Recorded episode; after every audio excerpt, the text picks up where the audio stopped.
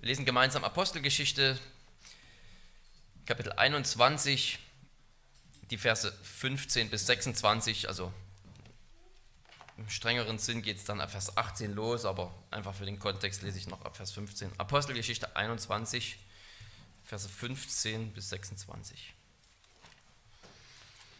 Nach diesen Tagen aber machten wir uns reisefertig und zogen hinauf nach Jerusalem. Es gingen aber auch etliche Jünger aus Caesarea mit uns, die brachten uns zu einem gewissen Nason aus Zypern, einem alten Jünger, bei dem wir als Gäste wohnen sollten. Und als wir in Jerusalem angekommen waren, nahmen uns die Brüder mit Freuden auf. Am folgenden Tag aber ging Paulus mit uns zu Jakobus, und alle Ältesten fanden sich ein. Nachdem er sie begrüßt hatte, erzählte er alles bis ins Einzelne, was Gott unter den Heiden durch seinen Dienst getan hatte. Sie aber priesen den Herrn, als sie dies hörten. Und sie sprachen zu ihm, Bruder, du siehst, welch große Zahl von Juden gläubig geworden sind, ist, und alle sind Eiferer für das Gesetz. Es ist ihnen aber über dich berichtet worden, du würdest alle Juden, die unter den Heiden sind, Abfall von Mose lehren und sagen, sie sollten ihre Kinder nicht beschneiden und nicht nach den Gebräuchen wandeln. Was ist nun zu tun? Auf jeden Fall muss die Menge zusammenkommen, denn sie werden hören, dass du gekommen bist. So tue nun das, was wir dir sagen. Wir haben vier Männer, die ein Gelübde auf sich haben. Diese nimm zu dir, lass dich reinigen mit ihnen und trage die Kosten für sie, dass sie das Haupt scheren lassen so können alle erkennen, dass nichts ist an dem, was über dich berichtet worden ist, sondern dass auch du ordentlich wandelst und das Gesetz hältst. Was aber die gläubig gewordenen Heiden betrifft, so haben wir ja geschrieben und angeordnet, dass sie von alledem nichts zu befolgen haben, sondern sich nur hüten sollen vor dem Götzenopfer und dem Blut und vor Ersticktem und Unzucht. Da nahm Paulus die Männer zu sich und ging am folgenden Tag nachdem er sich hatte reinigen lassen, mit ihnen in den Tempel und kündigte die Erfüllung der Tage der Reinigung an, bis für jeden von ihnen das Opfer gebracht werden sollte. Wort des lebendigen Gottes.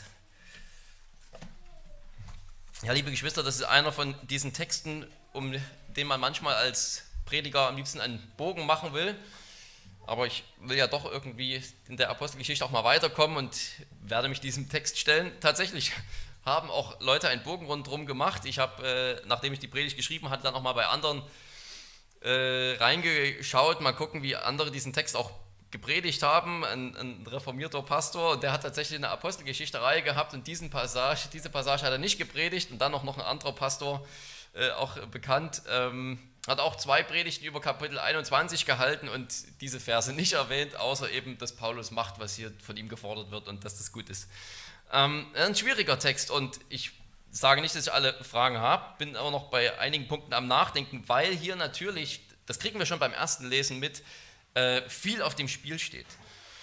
Paulus, der kommt aus, ab Kapitel 20, sage ich mal, kommt er eben nach Jerusalem. Es ist so sein langes Ziel gewesen, nach Jerusalem zu kommen, aus verschiedenen Gründen. Er hat es ziemlich eilig, er will unbedingt zum Pfingsttag da sein und dann wissen wir aus seinen Briefen, dass er eine große Spendensammlung aus diesen ganzen Heidengemeinden dabei hat, also hauptsächlich Heiden, um die Geschwister in Jerusalem zu unterstützen. Und die will er eben unbedingt persönlich nach Jerusalem bringen. Interessanterweise erwähnt Lukas davon gar nichts. Für ihn, für Lukas liegt der Fokus hier auf dieser Leidenserfahrung, die Paulus durchmacht. Und äh, ja, über mehrere Kapitel, bis Kapitel 28 geht es dann um diese Gefangenschaft. Also hier danach, im nächsten Abschnitt, den wir jetzt nicht mitgelesen haben, dann als Paulus dann eben im Tempel ist und diese Reinigung durchführen lassen will, wird er gesehen von den Juden und die denken, er hat einen Heiden mal mit in den Tempel reingeschmuggelt, einen Unbeschnittenen und zetteln einen Aufruhr an und dann fängt quasi für Paulus diese ganze Odyssee an, dass er von einem Gefängnis und von einem Gerichtssaal in den nächsten wandert, bis er eben dann in Kapitel 28 in Rom landet. Also da fokussiert äh, Lukas richtig rein und ähm, geht bis ins Detail wirklich, äh, wie viel, was Paulus da alles durchmacht. Sehr interessant.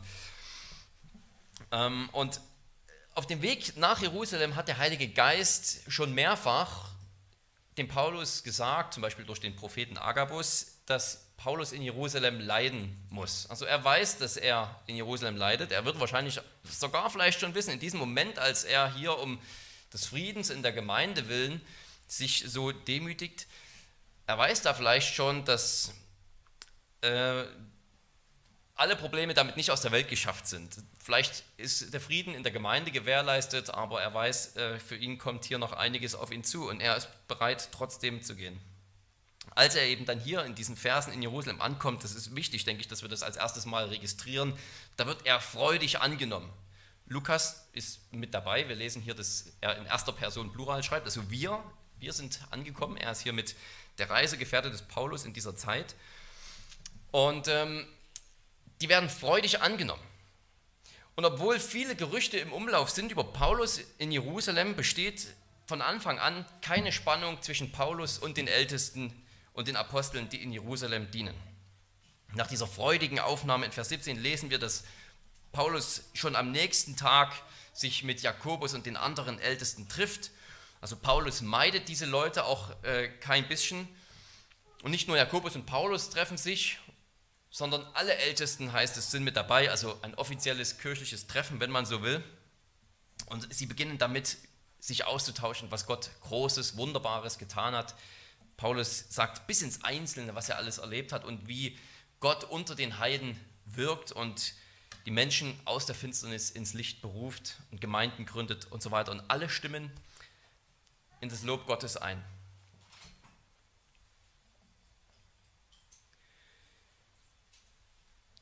Jakobus und die Ältesten auf der anderen Seite, die berichten, dass Gott genauso tätig war in Jerusalem. Tausende Juden sind zum Glauben gekommen, Myriaden sogar hier auf Griechisch, also Zehntausende könnte man fast sagen. Tausende Juden hier, die in Jerusalem Jesus glauben, Jesus vertrauen. Das heißt sozusagen aus jüdischer Perspektive, die, die vertrauen, die, die glauben, dass Jesus von Nazareth der verheißene Messias ist.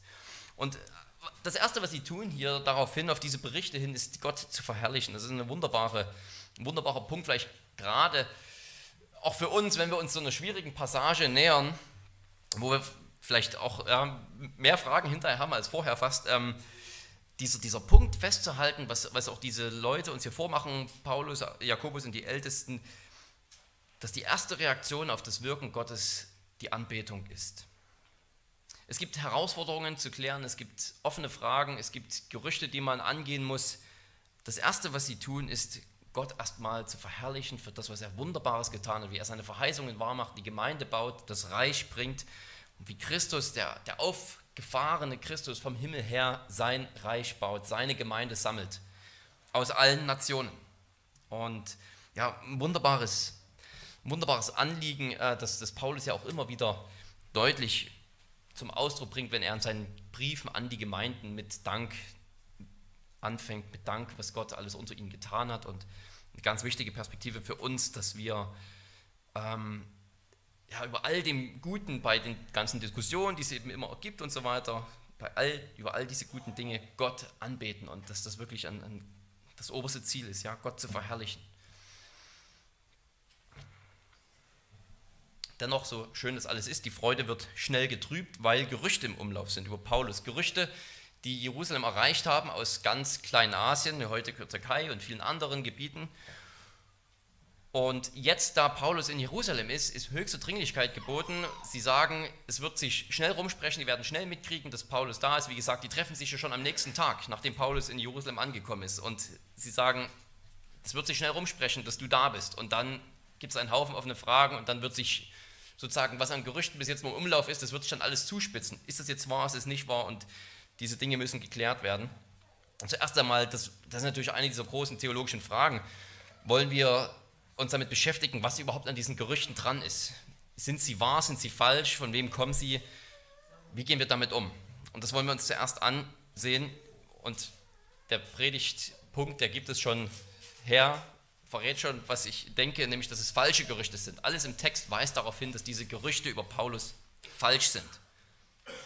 Das heißt in Vers 21 erstmal nur, dass diese Gerüchte, also dass etwas berichtet wurde. Von wem kommen diese Gerüchte? In Vers 21 wurde es nur berichtet, da wird gar niemand genannt, der die in den Umlauf setzt. Ähm, aber in Vers 27 habe ich jetzt nicht mehr gelesen, da merken wir, da heißt es, dass Juden aus Asien, als sie ihn im Tempel sehen, dann ganz ähnliche, fast die gleichen Vorwürfe machen. Das heißt, wir können also davon ausgehen, dass dass diese Gerüchte von den Feinden des Evangeliums kommen, von denen, die Paulus immer wieder abgelehnt haben, die setzen Unwahrheiten über Paulus in die Welt. Die Gerüchte kommen also hauptsächlich von den Gegnern und nicht von den Ältesten in Jerusalem zum Beispiel, die ja alle hinter Paulus stehen.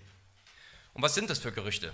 Man könnte vielleicht hier drei Gerüchte zusammenfassen. Das erste ist vielleicht eine Überschrift. Das erste ist, dass Paulus einen Abfall von Mose lehrt. Apostasie, ja, also dieser Abfall, Glaubensabfall sozusagen von Mose. Vielleicht sogar ist es eher so etwas wie eine Überschrift oder zumindest ein sehr allgemeiner Vorwurf, dass, dass sozusagen das mosaische Gesetz als Ganzes äh, einfach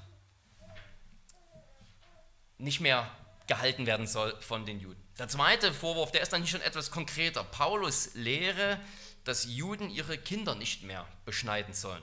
Der dritte Vorwurf dann, Paulus lehre, dass die Juden nicht mehr nach den Gebräuchen wandeln sollen. Kann sein, dass es sich hier um jüdische Traditionen handelt, die sozusagen außerbiblisch sind, die gar nicht direkt aus dem Alten Testament kommen, die sind nicht Teil der Tora.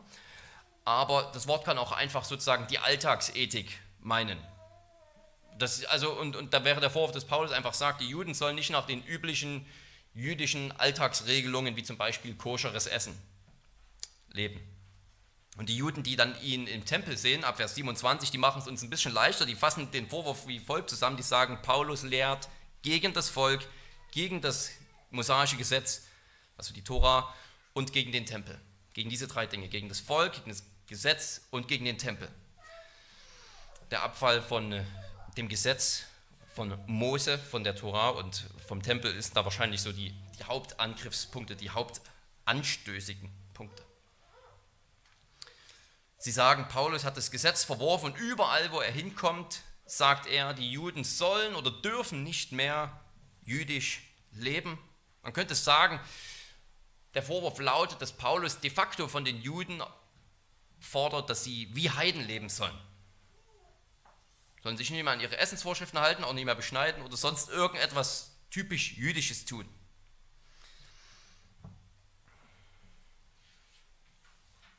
Jakobus und die Ältesten sagen, dass dieser Vorwurf vor allem deswegen problematisch ist, weil viele dieser gläubigen Juden Eiferer für das Gesetz sind. Eine sehr interessante Formulierung. Jakobus scheint es hier gar nicht negativ zu meinen und Lukas sagt es, glaube ich, auch nicht, weil er irgendwie das negativ meint. Ähm, wir wissen, dass Paulus sich selber so bezeichnet hat. Ich glaube, in Vers 24 macht er das, äh, Vers 21 oder 24 macht er das sogar nochmal. Da bezeichnet er sich als Eiferer des Gesetzes und er sagt, er war ein Eiferer des Gesetzes. Und sein Eifer für die Überlieferungen hat ihn sogar dazu gebracht, so eifrig war er, die Gemeinde zu verfolgen. Er sieht also, wo das hinführen kann. Aber Eifer, dieser Eifer hier für das Gesetz, wie Jakobus es ausdrückt, ist scheinbar an sich nicht schlecht. Es ist an sich keine Kritik an Jakobus oder dieser Aussage. Aber wenn wir das bei Paulus hören, dann merken wir immer, er selber erkennt sozusagen, wohin, wenn das christusloser Eifer ist, wohin das führt, zur Verfolgung der Gemeinde. Also hier diese schwere Vorwürfe, die im Raum sind, ernstzunehmende Vorwürfe, die von den Feinden kommen, aber weil die Juden, die gläubig geworden sind, solche Eiferer für das Gesetz sind, auch ein schwerwiegendes Problem in der Gemeinde verursachen kann, in Jerusalem. Jetzt wollen wir uns mal ein paar Gründe anschauen, warum diese Gerüchte falsch sind. Aus dem Text kommt einiges raus, aber nur wenig insgesamt, aber die Apostelgeschichte im Ganzen und auch die Briefe des Paulus, die geben da natürlich mehr her. Es gibt erstens gar keine Hinweise in irgendeiner Textstelle, dass Paulus den Juden verboten hätte, ihre Kinder zu beschneiden. Er hat nur verboten, dass sie es von den Heiden fordern dürfen. Das ist der erste Hinweis. Also gibt, wir, wir, lesen nirgendwo, dass Paulus jemals diese Forderung aufgestellt hätte. Zweitens lesen wir, dass in Paulus in 1. Korinther 9 diese bekannten Worte schreibt, die wir kennen. Ich bin den Juden wie ein Jude geworden, damit ich die Juden gewinne. Denen, die unter dem Gesetz sind, bin ich einer geworden, als wäre ich unter dem Gesetz, damit ich die unter dem Gesetz sind, gewinne. Also obwohl er nicht unter Gesetz ist, kann er sich unter das Gesetz immer wieder stellen. Also auch da für ihn kein Problem. In Apostelgeschichte 16 haben wir gelesen und auch schon in der Predigt gehört, dass Paulus bereit war, den Timotheus zu beschneiden. Also kann es nicht an sich sozusagen in jedem Fall sündhaft sein. Nehmen wir das Zeugnis aus dem äh, Galaterbrief, ein weiteres Argument, da schreibt Paulus in Galater 15, weder beschnitten sein noch unbeschnitten sein gilt etwas, sondern eine neue Schöpfung.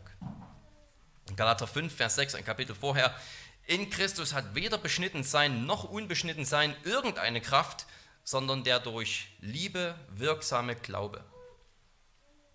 Ein weiteres Argument aus 1. Korinther 7 haben wir heute Morgen schon gehört, wo es darum geht, ja, in welchem Stand man Gott dienen kann. Und da schreibt Paulus, ist jemand nach erfolgter Beschneidung berufen worden, so suche er sie nicht rückgängig zu machen. Keine Ahnung, wie genau das überhaupt gehen sollte, also was Paulus da denkt, ist vielleicht auch ironisch. Wenn jemand beschnitten worden ist, dann soll er nicht versuchen, es rückgängig zu machen. Ist jemand unbeschn als Unbeschnittener berufen worden, soll er jetzt nicht versuchen, den Stand zu ändern, beschnitten zu werden. Vers 19, 1. Korinther 7, Vers 19, beschnitten sein ist nichts und unbeschnitten sein ist auch nichts, wohl aber Gottes Gebote halten. Und in Apostelgeschichte 18, Vers 18, da lesen wir sogar, dass Paulus selbst einmal ein Gelübde abgelegt hat, wahrscheinlich fast das gleiche wie hier diese vier Männer, ein Naziräer-Gelübde, also wo er sich dann die Haare schneiden lassen musste. Ganz ähnliches, vielleicht das gleiche Gelübde. Also Paulus hat auch da scheinbar noch Sachen gemacht, die, sage ich mal, typisch jüdisch sind. Warum gibt es dann diese Gerüchte? Man kann den Juden, die diese Vorwürfe in die Welt gesetzt haben, diese Gerüchte, vielleicht sogar, man kann sie vielleicht sogar in gewisser Weise verstehen. Wenn man die Reden des Paulus in der Apostelgeschichte hört, seine Predigten, wenn man seine Briefe liest, dann ist verständlich, warum Leute, die sozusagen auf diesem Gebiet besonders sensibel sind, hier ein Problem wittern. Schon die Aussage, dass Beschneidung nichts ist, ist für sie ein Problem. Paulus setzt natürlich danach gleich dazu, unbeschnitten sein ist auch nichts. Aber sie hören, Beschneidung ist nichts. Und das ist für sie ein Angriff auf Mose. Wie oft warnt Paulus vor Leuten, die die Beschneidung fordern, als etwas, das man braucht, um wirklich ein wahrer Nachkomme Abrahams zu sein. Wie oft sagt er, dass wir nicht mehr unter dem Gesetz sind? Wie oft sagt er, dass er zu den Heiden gesandt ist? Wie oft sagt er, dass die Gemeinde der Tempel ist? Der wahre Tempel. Und Christus der wahre Tempel.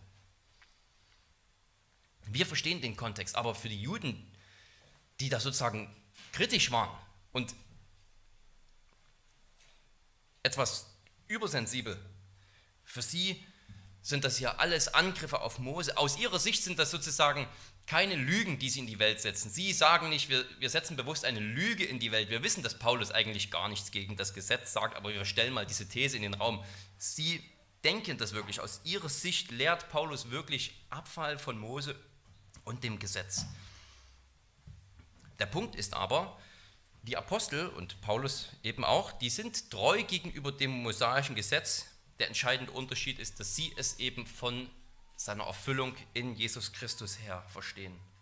Die ganze Identität von Paulus, wer er ist, wie er sich selbst versteht, wie er seinen Dienst versteht, ist um den auferstandenen Heiland, um den auferstandenen Messias herum neu definiert. Und das ganze Verständnis darüber, was das Gesetz sagt, was es will, was es für uns für eine Bedeutung hat, ist um Christus neu definiert. Was der Tempel ist und wozu er dient, ist um Christus her neu definiert. Alles ist sozusagen jetzt aus dieser Perspektive gesehen. Alles ist im Licht Christi gesehen. Er ist jetzt hier der Maßstab, der sozusagen angelegt werden muss, wenn wir über das mosaische Gesetz nachdenken. Stephanus hat es schon in Apostelgeschichte 7 gesagt und Paulus macht es dann in den nächsten Kapiteln auch noch deutlicher. Also Stephanus in seiner Rede da kurz bevor er gesteinigt wurde, da sagt er, wir, wir Gläubigen, wir sind es, die dem Gesetz eigentlich treu sind. Ihr seid die Feinde der Propheten und der Schriften. Es sind gerade die jüdischen Führer, so immer die Argumentation der Apostel, die hier untreu sind, die gegen Mose und gegen die Propheten sind. Denn gerade weil Mose und die Propheten auf Jesus Christus hindeuten, der durch sein Sterben und sein Auferstehen und sein Auffahren die Schriften erfüllt hat, gerade deswegen sind die Apostel und die Gläubigen, die Treuen, die, die das Gesetz so verstehen, wie es verstanden werden will, nämlich auf Christus hindeutend. Sie lesen es richtig, wenn sie es jetzt im Licht des gekommenen Retters, des Messias lesen. Und die, die sich weigern, das Gesetz so zu lesen, die sind es, die es eigentlich von sich stoßen. Eine Tatsache, die Jesus selbst gesagt hat. Ihr meint, ihr kennt die Schriften, ihr forscht darin, aber ihr verwerft mich und habt am Ende die Schriften nicht einmal verstanden. Ihr seid nicht Kinder Abrahams, nicht die Kinder des Mose. Ihr versteht sie nicht, weil ihr mich verwerft, denn sie zeugen von mir. Sie reden von mir. Paulus sagt in Apostelgeschichte 24, Vers 14, das ist seine, sozusagen sein theologischer Grundkonsens, wenn es um dieses Thema geht. Das bekenne ich dir aber in einer Verteidigungsrede, das bekenne ich dir aber, dass ich nach dem Weg, den sie eine Sekte nennen, also der christliche Weg, der von den Juden eine Sekte bezeichnet wird, dass ich nach dem Weg, dem Gott der Väter auf diese Weise diene. Dass ich an alles glaube, was im Gesetz und in den Propheten geschrieben steht. Und ich habe die Hoffnung zu Gott, dass auch, äh, auf die auch sie selbst warten, ich habe die Hoffnung zu Gott, auf die auch Sie selbst warten, dass es eine zukünftige Auferstehung der Toten geben wird, sowohl der Gerechten als auch der Ungerechten. Mehr als einmal wird Paulus sagen, dass er alles glaubt, was in den Schriften geschrieben steht und dass er sich in seinem Wandel nichts zu Schulden kommen lassen hat. Aber er glaubt diese Schriften von ihrer Auferstehungshoffnung her. Diese Schriften, die verkündigen eine Auferstehungshoffnung und Paulus glaubt, dass diese Realität geworden ist in Jesus Christus. Und darum eckt er an. Für die Juden ist es ein Ungehorsam, wie Paulus lebt. Für ihn ist es einfach das Leben aus der Erfüllung dieser Schriften heraus. Aber selbst wenn wir sagen, okay, diese Gerüchte, sie sind nachvollziehbar, vielleicht aus jüdischer Perspektive, weil sie sozusagen nicht verstehen, wie sie in Christus erfüllt sind. Und wir können auch sagen, okay, es ist jetzt, wir wissen, dass sie falsch sind, wissen, wie Paulus über das Gesetz denkt, zumindest teilweise. Was machen wir jetzt mit dem Problem, das wir trotzdem zu klären haben? Nämlich, dass es tausende Juden in Jerusalem gibt, die irgendwie denken, Paulus hat Dreck am Stecken, was seine Theologie angeht. Und wenn Paulus hier da ist und es wird nicht irgendwie adressiert, dann explodiert eine Bombe. Was macht man da? Das wollen wir uns als zweites ansehen in diesem in dem Punkt von der Freiheit und ihrem Gebrauch. Es geht hier letzten Endes um die christliche Freiheit, denke ich, und wie wir sie recht gebrauchen. Der Vorschlag, den Jakobus machte, ist ganz einfach. Wir entkräften die Gerüchte, die im Umlauf sind, indem du vier Männer, die wahrscheinlich ein Nazirea-Gelübde abgelegt haben, zu dir nimmst. Sie haben einen Schwur abgelegt, du nimmst sie zu dir und bezahlt sozusagen für sie alles, was dann hier mit dieser Reinigungszeremonie an Kosten anfällt. Die Hintergründe dafür kommen aus 4. Mose Kapitel 6, kann man vorlesen, so, äh, durchlesen, mal so ein Nazirea-Gelübde, das konnte eben jeder Mann und jede Frau ablegen für eine bestimmte Zeit, hat man sich dann dem Herrn geweiht, man hat sich die Haare nicht geschnitten, man durfte in der Zeit keinen Alkohol trinken und auch keine äh, Leichnam, keine toten Körper berühren, sonst ist man unrein geworden.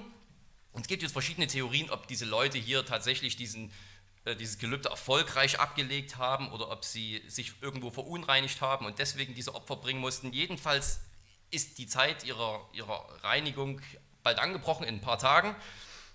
Und sie sagen, nimm diese Leute einfach zu dir, mach mit an dieser, bei dieser Zeremonie, bezahle die Kosten für die Opfer. Und dann wissen alle Leute, dass an diesen Vorwürfen gegen dich, dass du antijüdisch bist, nichts dran ist. Paulus soll auch die Kosten übernehmen, hier möglicherweise zwei Tauben pro Person, die geopfert werden, möglicherweise noch mehr.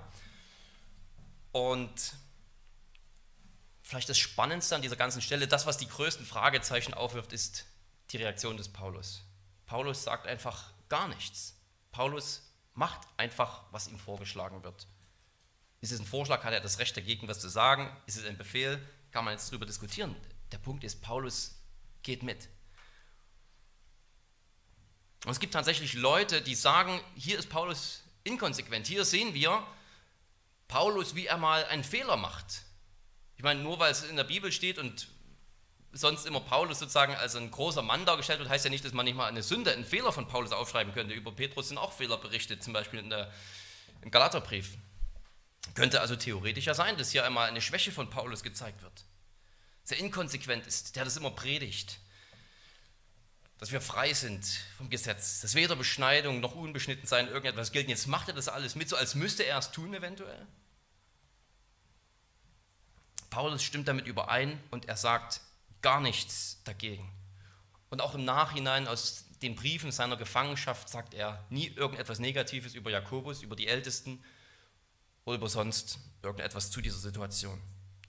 Ja, wir können davon ausgehen, es gibt nichts, warum, keinen Grund, warum wir das nicht tun sollten, dass er das bereitwillig getan hat. Aber hätte Paulus nicht sagen können, hätte Paulus nicht sagen müssen, jetzt passt mal auf, ich bin tausende Kilometer gereist. Zehntausende. Und überall sind Heiden zum Glauben gekommen und überall sind es die Juden, die Druck machen. Und wir haben in Jerusalem schon einmal festgehalten, das wird ja sogar auch erwähnt, dass die Heiden sich nicht beschneiden lassen müssen, dass sie nicht wie die Juden leben müssen. Sie sollen sich nur von allem, was mit Tempelgötzendienst und Prostitution und Tempelspeisen zu tun hat, fernhalten.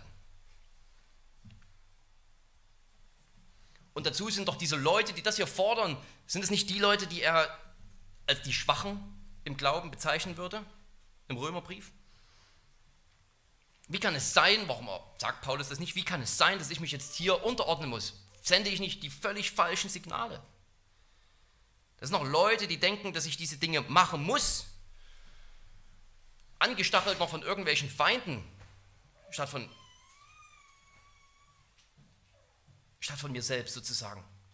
Ich habe ihnen nicht mal einen Grund gegeben, angestachelt von Feinden, soll ich mich jetzt hier unterordnen?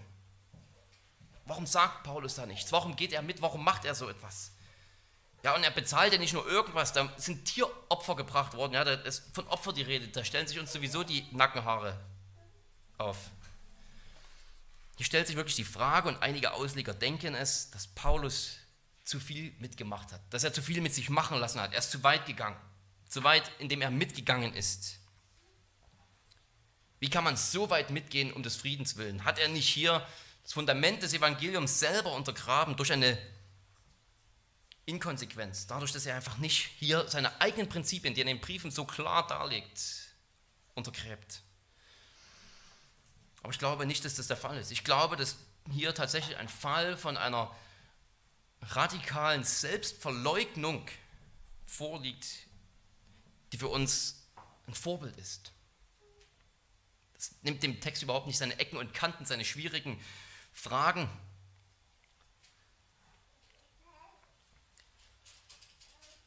Aber ich glaube nicht, dass wir dem Paulus hier tatsächlich Fehler unterstellen können. Wie viel ist Paulus bereit zu tun um der Einheit in der Gemeinde willen? Es geht hier nicht einmal in erster Linie darum, dass er den Juden ein Jude wird, damit er sie missionieren kann. Möglicherweise, klar, die, die Gerüchte, die kommen von außen, aber es geht um die Einheit der Gemeinde. Es geht ja darum, dass die Eiferer, sozusagen, die gläubig geworden sind, hier dass die das falsch verstanden haben, dass die das gehört haben, dass man jetzt wegen ihnen von Paulus fordert, diese Männer zu sich zu nehmen und für sie die Kosten zu tragen. Wir wissen, dass für Paulus vieles möglich war. Er konnte Timotheus beschneiden. Ich meine, gerade noch in Apostelgeschichte 15 wird verteidigt, dass Heiden nicht beschnitten werden müssen. Und in Apostelgeschichte 16 ist die erste Amtshandlung, dass er den Timotheus beschneidet, damit er bei den Juden nicht aneckt. Meine, wie viele Leute haben damals schon gesagt, dass er völlig inkonsequent ist? So das kann man doch nicht machen. Ja, es verrät er seine eigenen Prinzipien. Und Paulus würde eher sagen, nein, es ist ein Akt der Liebe. Ich habe eine Freiheit, den zu beschneiden oder unbeschnitten sein zu lassen.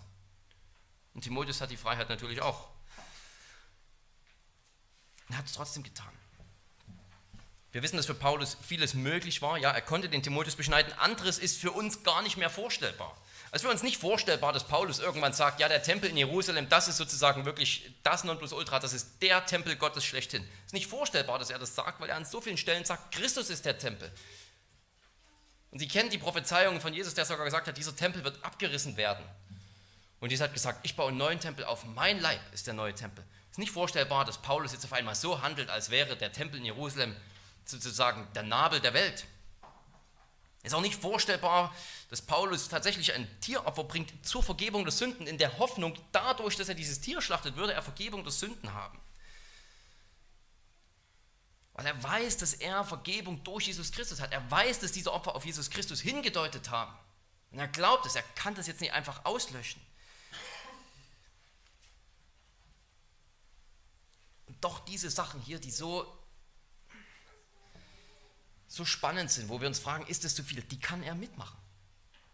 Es ist für ihn nicht alles möglich. Wir müssen also seine, ich sag mal, seine, sein Entgegenkommen im Lichte dessen verstehen, was er in seinen Briefen sagt. Also Anpassung ja, und offensichtlich so weit, dass es vielen Theologen hier Kopfzerbrechen bereitet, ob Paulus nicht zu weit gegangen ist. Anpassen ja, aber eben nie absolut. Er sagt ja auch, ich bin den Heiden ein Heide, aber er kann ja nicht absolut heidnisch leben. Er würde nie in einen heidnischen Tempel gehen und dort ein Opfer bringen für irgendeine Gottheit. Er würde auch nicht an den Mahlzeiten teilnehmen, die in einem heidnischen Götzentempel eingenommen werden. Das, darüber geht es ja in den ersten Korintherbrief. Er sagt, das ist unmöglich. Und das, obwohl ich den Heiden ein Heide bin, aber ich kann mich nicht so weit anpassen. Ich bin ja immer noch unter dem Gesetz Christi, dass ich für ihn lebe. Und genauso ist es bei den Juden. Anpassung ja, offensichtlich sehr weit mitgehen, aber doch nicht so, als wäre das Gesetz nicht durch Christus erfüllt. Hier ist aber für Paulus dieser Punkt offensichtlich noch nicht erreicht bei dem, was er hier tut. Und darum kann er sich selbst verleugnen. Hier sind wir mitten in einer Thematik, die, die uns betrifft. Eine Thematik, die uns betrifft. Keine Spannung zwischen Juden und Heiden.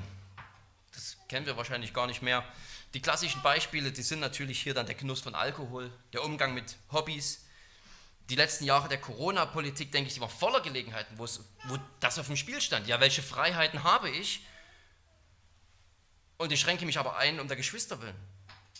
Es ist natürlich vielleicht leicht im Nachhinein darauf zu verweisen, ist jetzt vorbei, die, diese Phase, aber dennoch ist es natürlich super hilfreich, sich darüber zu besinnen, ja, wie viele Situationen es gab und darüber jetzt mal im Nachhinein zu reflektieren und zu sehen, okay, ja, diese, diese, diese Punkte, diese Probleme, diese Spannungen, die gibt es immer wieder noch, immer noch heute. Auch unter uns, auch wenn wir das Problem nicht direkt mit Juden und Heiden haben. Das Problem, was wir mit unserer Freiheit machen, mit unserem Recht, das wir vor Gott haben, das ist eine Frage, die wir alle beantworten müssen für uns. Diese Freiheit, die uns geschenkt ist vor Gott durch Jesus Christus, ist es eine, die wir verteidigen müssen bis aufs Blut? Oder ist es eine, die wir vielleicht sogar auf so radikale Weise, dass das andere mit dem Kopf schütteln, wie bei Paulus hier, dass wir sie in dieser Weise einschränken können. Die Frage stellt sich, wie weit sind wir bereit, um der Einheit der Gemeinde willen zu gehen? Wie weit sind wir bereit, uns zu demütigen, um des Friedens in der Gemeinde willen? Ich erinnere hier auch an die Verkündigung von letzter Woche über äh, Kolosser 3, Vers 15. Der Friede, zu dem ihr berufen seid, in einem Leib. Wie weit sind wir bereit, uns selbst zu verleugnen? Es gibt ein zu viel, sicher, wo eben die Prinzipien des Evangeliums untergraben werden. Mir geht es um die Sachen, wo wir es tun sollten. Mir geht es nicht um die Sachen, wo wir uns vielleicht nicht einmal sicher sind, ob das jetzt hier schon so ein Punkt ist, wo ich mich noch unterordnen kann oder wo ich jetzt zu weit gehe, wenn ich hier um des lieben Friedens willen schweige. Mir geht es um die Sachen zuerst einmal, wo wir es wissen, dass wir unsere Freiheit eigentlich einschränken könnten, weil wir den Nächsten damit auferbauen. Mir geht es um die Sachen, wo wir das erst einmal wissen und trotzdem nicht tun, wo es uns trotzdem so schwer fällt. Dort können wir anfangen. Und über diese ganzen schwierigen Punkte, diese Gratwanderung sozusagen, kann man immer drüber diskutieren. Aber dann haben wir hier eine tolle theologische Vorlesung. Aber der Punkt ist, dass wir das verstehen müssen, dass dass wir davon betroffen sind und dass das mit uns zu tun hat. Und dass es in unserem Leben Bereiche gibt, wo sich genau diese Frage stellt, poche ich auf mein Recht oder lasse ich es sausen, um des Friedens in der Gemeinde willen. Zücken wir dann die Karte, ich muss doch meine Freiheit verteidigen. Calvin äh, sagt dazu wunderbar in der Institutio, aber so wendet man ein, zu Zeiten ist es doch notwendig, unsere Freiheit vor Menschen zu behaupten. Und er sagt, das gebe ich auch zu. Nur müssen wir dabei mit größter Vorsicht Maß halten, damit wir nicht die Sorge um die Schwachen, die der Herr uns doch ans Herz gelegt hat, von uns werfen. Wir haben uns um die Schwachen zu sorgen und wir dürfen das nicht einfach von uns werfen. Die hat der Herr uns ans Herz gelegt. Also äh, Institutio Buch 3, Kapitel 19, wirklich mit einer der besten Sachen, die man zu diesem Thema christliche Freiheit lesen kann. Und Paulus weiß, dass er vor, Christus äh, vor Gott in Christus angenommen ist. Dass er diese Freiheiten hat, nicht mehr Naziräer-Gelübde abzulegen, obwohl er es sogar mal tut in Apostelgeschichte 18. Er weiß, dass er diese Freiheit hat, dass er angenommen ist durch Gott und dass er in Christus gerechtfertigt ist und nicht in dem mosaischen Gesetz. Und gleichzeitig kann er seine Freiheit loslassen, um der Geschwister willen. Wir halten das rechte Maß, sagt Calvin, wenn wir von unserer Freiheit in einer gleichgültigen Sache keinen Gebrauch machen müssen und das gute Frucht hervorbringt. In einer gleichgültigen Sache, in einer Sache, wo du das und das machen kannst. Beschnitten sein und unbeschnitten sein. Wir halten das rechte Maß, wenn wir in einer solchen Situation von unserer Freiheit keinen Gebrauch machen müssen, um gute Frucht hervorzubringen. Und hier war die gute Frucht, dass die Einheit der Gemeinde in Jerusalem bewahrt wird, dass, sich, dass bewiesen wird, dass die Gerüchte falsch sind. Manchmal spricht eine Tat eben wirklich mehr als tausend Worte. Und stellen wir uns diesen Druck vor. Jakobus sagt, hier sind tausende Juden gekommen. Tausende Juden. Unter allen wird sich hier rumsprechen, dass Paulus da ist. Unter allen wird sich rumsprechen, was Paulus getan hat. Auf seine Freiheit pochen oder einfach mitmachen. Seine Freiheit verleugnen, sich selbst verleugnen, um zu zeigen, ich liebe meine jüdischen Geschwister. Es wird sich rumsprechen unter Tausenden von Juden in Jerusalem. Ein unglaublicher Druck, in dem wir uns vielleicht immer versuchen müssen hineinzudenken. Fokussiert auf diese eine Person, der hier jetzt handeln muss. Hätte man vielleicht einen Brief schreiben können, eine lange Predigt halten können, eine Erklärung verfassen können an die jüdischen Geschwister in Jerusalem, um auf die Freiheit zu pochen? Hier geht es auch ums Evangelium. Hier muss man kämpfen. Und Paulus macht nichts davon. Und Paulus, das müssen wir noch einmal bedenken, Paulus ist nicht nur, Paulus soll nicht nur für sich selbst bezahlen. Paulus soll nicht nur irgendwie rein äußerlich, sage ich mal, an irgendeiner Zeremonie teilnehmen und fertig. Er soll für vier andere Männer die Reinigung bezahlen. Irgendwelche Tiere kaufen von seinem eigenen Geld. Hier kommt sozusagen für uns hoffentlich raus, was, was Selbstverleugnung wirklich bedeutet. Und ja, dann natürlich umso mehr, was Christus seine Selbstverleugnung gekostet hat. Paulus war theologisch im Recht. Und wir wissen, dass er sich in seinem Lebenswandel nichts zu Schulden kommen lassen hat. Und jetzt soll er sich nicht nur unterordnen, nein, er soll sogar noch Geld ausgeben. Er soll nicht nur verzichten, er soll noch drauflegen. Ich kann nur sagen, mir würde das unglaublich schwerfallen. Das ist so eine Selbstverleugnung, zu wissen, du, du bist im Recht. Paulus hatte Recht und sagt, nein, ich ordne mich unter wegen der Gemeinde, wegen meiner Geschwister, wegen der Liebe, weil ich sie liebe und weil, weil Christus eine Einheit in sich gemacht hat, aus Juden und Heiden, die ich nicht dadurch aufs Spiel setzen kann, dass ich hier auf meine Freiheiten poche. Noch einmal Calvin, wenn es der Auferbauung unseres Nächsten dient, machen wir Gebrauch von unserer Freiheit und wo es der Auferbauung unseres Nächsten nicht dient, wollen wir keinen Gebrauch von ihr machen. Das ist die Regel. Dort, wo es der Auferbauung unseres Nächsten nicht dient, machen wir keinen Gebrauch von unserer Freiheit. Denken wir an Paulus, der so vehement verteidigt hat, dass er manchmal jemanden nicht beschneiden muss. Im Galaterbrief verteidigt er das. Leute, die das Evangelium angreifen und die sagen, du musst dich beschneiden lassen, sonst bist du nicht Same Abrahams und kein Kind Gottes. Den gegenüber verzichtet er nicht auf seine Freiheit, sondern er kämpft um diese Freiheit des Evangeliums. Und gleichzeitig dort, wo es der Erbauung unseres Nächsten dient, können wir auch gleichzeitig keinen Gebrauch machen. Und so soll es sein. Wenn es der Auferbauung unseres Nächsten dient, machen wir Gebrauch von unserer Freiheit. Wo es der Auferbauung unseres Nächsten nicht dient, wollen wir keinen Gebrauch von ihr machen. Und so wie Paulus die Freiheit verteidigt hat, dass Heiden sich nicht beschneiden müssen und so die Gemeinden gestärkt hat, die Einheit gestärkt hat, so macht er sich hier in radikaler, macht er hier in radikaler Selbstverleugnung keinen Gebrauch von seiner Freiheit, um die Einheit mit den jüdischen Geschwistern zu stärken. Die, Kal äh, die Freiheit, sagt Calvin, die Freiheit muss der Liebe untergeordnet werden und die Liebe wiederum der Reinheit des Glaubens.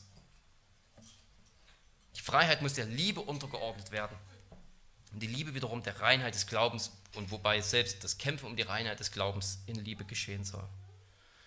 Manchmal liegt es nicht so auf der Hand, wie das unter uns angewandt werden muss. Da hat man als Prediger so ein bisschen die Herausforderung, ein Beispiel zu finden, eins, was, ich sag mal, über das klassische, darf man Alkohol trinken, ja oder nein, darf man rauchen, ja oder nein, hinausgeht. Aber selbst wenn man nicht das perfekte Beispiel hat, das sind dann gute Themen für eine Predigtnachbesprechung, müssen wir durch diese Punkte durch einen solchen Abschnitt geformt und gelehrt werden, weil solche Kämpfe in unserem Leben immer wieder kommen werden. Unser Denken muss hier geformt werden, nach dem Vorbild des Paulus und ultimativ natürlich nach dem Vorbild Christi, der als das Vorbild für Selbstverleugnung schlechthin dient. Denken wir an Philipper 2. Er war im Recht, die Herrlichkeit des Vaters weiter zu genießen. Und er ist trotzdem Mensch geworden. Und dann, als er Mensch geworden war, war er theologisch immer im Recht und in seinem Lebenswandel natürlich immer frei. Und hat äh, äh, makellos. Und er hat sich völlig verleugnet. Sagen, von dieser Freiheit vor Gott, auf sein Recht zu pochen, Legionen von Engeln zu rufen, die ihn verteidigen gegen die Römer, kein Gebrauch gemacht. Und er hat draufgezahlt draufgezahlt mit seinem eigenen Tod. Wir müssen belehrt werden, geformt werden, uns zum Denken, wie Paulus zu reagieren. Weil Situationen in unserem Leben kommen, wo Selbstverleugnung gefordert ist. Und bevor wir es uns versehen, haben wir es gar nicht mitgekriegt, weil unsere Augen für diese Situation nicht geschärft sind. Und wir haben auf unsere Freiheit gepocht und bereuen es vielleicht hinterher, dass wir einem Bruder unnötigerweise Anstoß gegeben haben. Paulus ist ganz und gar der Einheit der Gemeinde hingegeben und weil er verstanden hat, dass die Gemeinde der Leib Christi ist. Den Leib Christi, den darf er nicht auseinanderreißen, weil er meint, auf seine Freiheiten pochen zu müssen. Weil er meint, seinen Ruf dadurch aufrechtzuerhalten, dass er sich hier nicht demütigt und verleugnet. Nein, er hat verstanden, der Leib Christi, das sind Juden und Heiden und Barbaren und alle möglichen Leute, vereint, hineingetauft sozusagen in diesen Leib Christi durch den Heiligen Geist. Und er kann es nicht durch seine Handlungen irgendwie wagen, das zu gefährden, kaputt zu machen. Es sei denn, das Evangelium, es sei denn, leere, erstrangige Lehrpunkte stehen wirklich auf dem Spiel, für die er genauso gut bereit ist zu kämpfen.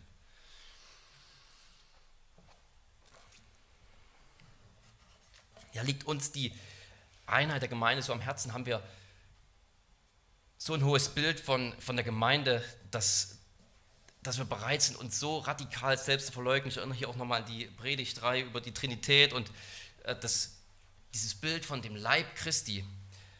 Ähm, haben wir so ein Verständnis davon, dass die Gemeinde eben nicht einfach nur irgendwie Konglomerat von Leuten ist, die einfach ungefähr die gleichen Vorstellungen, die gleichen Hobbys haben und so weiter. Und ja, wenn man sich dann halt ein bisschen streitet, dann passiert etwas. Es ist, es ist, eine, andere, es ist eine andere Kategorie. Die Gemeinde ist der Leib Christi. Und, äh, und wir alle, ihr alle gehört dazu. Hineingetauft, hineingenommen durch den Heiligen Geist und durch den Glauben. Und, und Gott ist diese Einheit so wichtig. Christus ist diese Einheit so wichtig. Und uns sollte sie es auch sein schenke uns der Herr, dass wir durch das Vorbild Paulus und natürlich noch das Vorbild Christi im viel größeren Maße verstehen, wie wichtig diese Selbstverleugnung ist und wie wichtig sozusagen die Einheit der Gemeinde ist im Vergleich zu uns selbst, zu unserem Namen, zu unserer eigenen Ehre. Wenn wir verstanden haben, dass wir selbst größten Sünder hineingenommen wurden, hineingenommen wurden in diesen Leib Christi, der die verschiedensten Menschen in sich selbst vereint. Wenn wir das immer mehr verinnerlichen, dann haben wir vielleicht sogar die Freude irgendwann, um dieser Einheit willen die größte Selbstverleugnung auf uns zu nehmen, uns zu demütigen. Amen. Lass uns beten. Gott und Vater, wir danken dir herzlich für dein Wort, das uns hier herausfordert, auch vor schwierige Fragen stellt, auch schwierige theologische Fragen. Es gibt noch so viel zu bedenken und ja, zu, zu, zu lesen, zu verstehen, zu besprechen, Herr, aber es ist doch auch so so naheliegend, Herr, dieses, dieser eine Punkt, dass, dass wir bereit sein sollen, uns zu demütigen und, ähm, und der Christus dann nachzufolgen, zum Wohl der Gemeinde uns selbst zurückzunehmen und zum Einheit der Gemeinde, die du geschenkt hast, diese Einheit des Leibes Christi, ähm, nicht auf uns selbst zu pochen. Wir denken oft so hoch von uns selbst und von unseren Rechten, von unseren Privilegien, von, von allem her und sollten doch viel höher vom anderen denken, den anderen höher achten als uns selbst. Eine Gesinnung, die uns einfach nicht im Blut, im Fleisch steckt, Herr, schenke sie uns durch deinen Heiligen Geist, dass wir Christus ähnlich werden, zur Verherrlichung deines Namens. Amen.